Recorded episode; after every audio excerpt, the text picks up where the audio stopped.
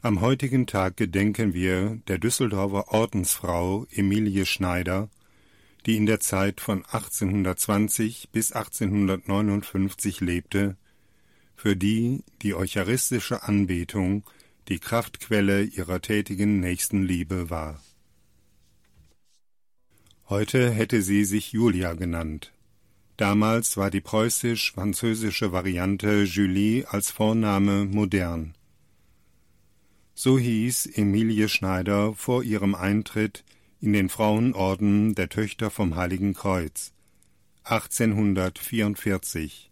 Sie war gerade 24 Jahre alt. Julie wird als eine lebenslustige junge Frau geschildert, hochgewachsen und hübsch, die eine Riesenfreude am Tanzen und Lachen hatte. Es gab genug junge Männer, die sich für sie interessierten. Sie hätte eine gute Partie machen können, wäre so zu Wohlstand und Ansehen gelangt. Alles also, was man sich wünschen könnte, hätte ihr offen gestanden. Aber Julie wollte mehr als dieses alles denn ihre Lebensgrundlage war der Glaube. Wenn ihr dieser Glaube aber verkündete, dass es ein ewiges Leben gibt, so groß und schön, dass das irdische Leben nur ein schwacher Abglanz davon sein kann, dann wollte sie alles tun, um dieses ewige Leben zu erlangen. Nicht, dass da nicht auch in Ehe und Familie das möglich gewesen wäre, aber die junge Frau wählte die Intensivform und die Zeichenhaftigkeit der radikalen Nachfolge des Herrn.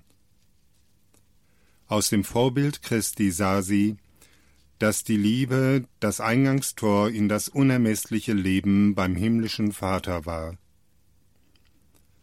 So fasste Julie den Entschluss, sich in einem Leben der dienenden Liebe an ihre Mitmenschen zu verschenken. Deswegen trat sie in einen Orden ein, der die Nächstenliebe auf seine Fahnen geschrieben hatte. Sie ging ihren Weg mit Konsequenz und Selbstbewusstsein. Als die Eltern die Einwilligung zum Eintritt in den Orden nicht geben wollten, verwirklichte Julie trotzdem ihr Lebensprojekt.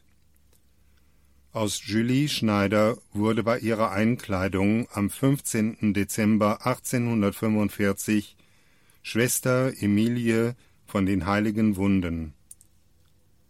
In Lüttich zunächst, wo sie zuvor bei der adeligen Familie Faverot de Frepon als Erzieherin tätig gewesen war, später im Haus Aspel bei Rees am Niederrhein und dann ab 1852 in Düsseldorf wirkte, Schwester Emilie dann als Ordensfrau. Abgesehen von der Zeit im Haus Aspel, wo sie als Novizenmeisterin für den Schwesternnachwuchs tätig war, kümmerte sie sich besonders um die Zielgruppen ihrer Ordensgemeinschaft. Es sind die, welche in einer Zeit ohne staatliche Sozialgesetzgebung besonders auf der Verliererseite des Lebens standen, die, mit denen die Erfolgreichen, Anerkannten, die Coolen der Zeit nichts zu tun haben wollten, die Armen, die Kranken, die Waisenkinder. Vor gut 150 Jahren waren die Zustände in westeuropäischen Städten gar nicht so unähnlich denen, die die Schwestern der Mutter Teresa in unserer Zeit in den Metropolen Indiens vorfinden. Schwester Emilie deren Tätigkeit als Oberin in Düsseldorf so hervorragend ist, dass eine protestantisch bestimmte Regierungskommission das von ihrem Orden geleitete Krankenhaus als das Beste bezeichnet, war eine aktive, vorwärtsdrängende Persönlichkeit. Schwester Emilie von den Heiligen Wunden, dieser Ordensname war programmatisch. Im nächsten wollte Emilie Schneider letztlich Christus dienen, der gesagt hat, was ihr für einen meiner geringsten Brüder getan habt, das habt ihr mir getan. Christus war die große Kraftquelle des aktiven Lebens von Schwester Emilie im Dienst an den Menschen. Wer Höchstes leisten muss, kann sich dazu nur an der besten Quelle das nötige Durchstehvermögen holen. Jetzt bist du wieder mein, spricht der Sohn Gottes, als Schwester Emilie ein neues Ja zu ihren Pflichten nach einer Versuchung sagt. Komm zu den Quellen, forderte er sie auf und ruft sie so letztlich zur Anbetung. Schwester Emilie hat jeden Donnerstag von abends bis Mitternacht den lebendigen Herrn im eucharistischen Sakrament angebetet. Siehe, so verwunden mich die meinen mit ihrer kalten, abgemessenen Liebe. Auf diese ergreifende Klage Jesu Christi über ein lebloses Gewohnheitschristentum, in dem ihm wie ein Hund etwas vor die Füße geworfen wird, das man religiöse Praxis zu nennen wagt, während er sich für die Menschheit bis zum letzten Blutstropfen dahingab.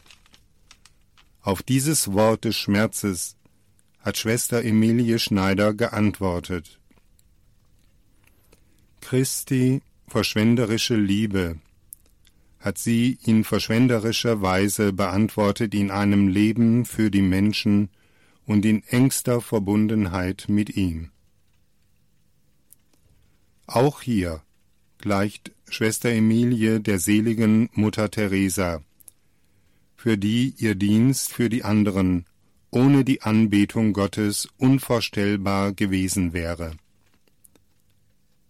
Das eine ist echt nur durch das andere. Als Emilie Schneider am 21. März 1859 im Alter von nicht ganz 39 Jahren in Düsseldorf starb, da sagten viele, das war eine Heilige. Diejenigen, die ihr Sterbebett umstanden, hatten ihren letzten Atemzug gar nicht bemerkt. Ihr Leben in dieser Welt war so sehr ein Leben in Christus gewesen, dass es sich bruchlos zu weiten schien in die Dimension der Unendlichkeit Gottes.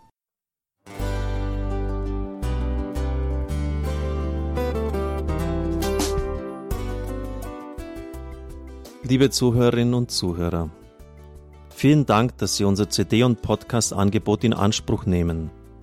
Wir freuen uns, dass unsere Sendungen auf diese Weise verbreitet werden. Dieser Dienst ist für Sie kostenlos. Für uns ist er allerdings mit einem nicht unerheblichen finanziellen Aufwand verbunden. Deshalb sind wir für jede Spende dankbar.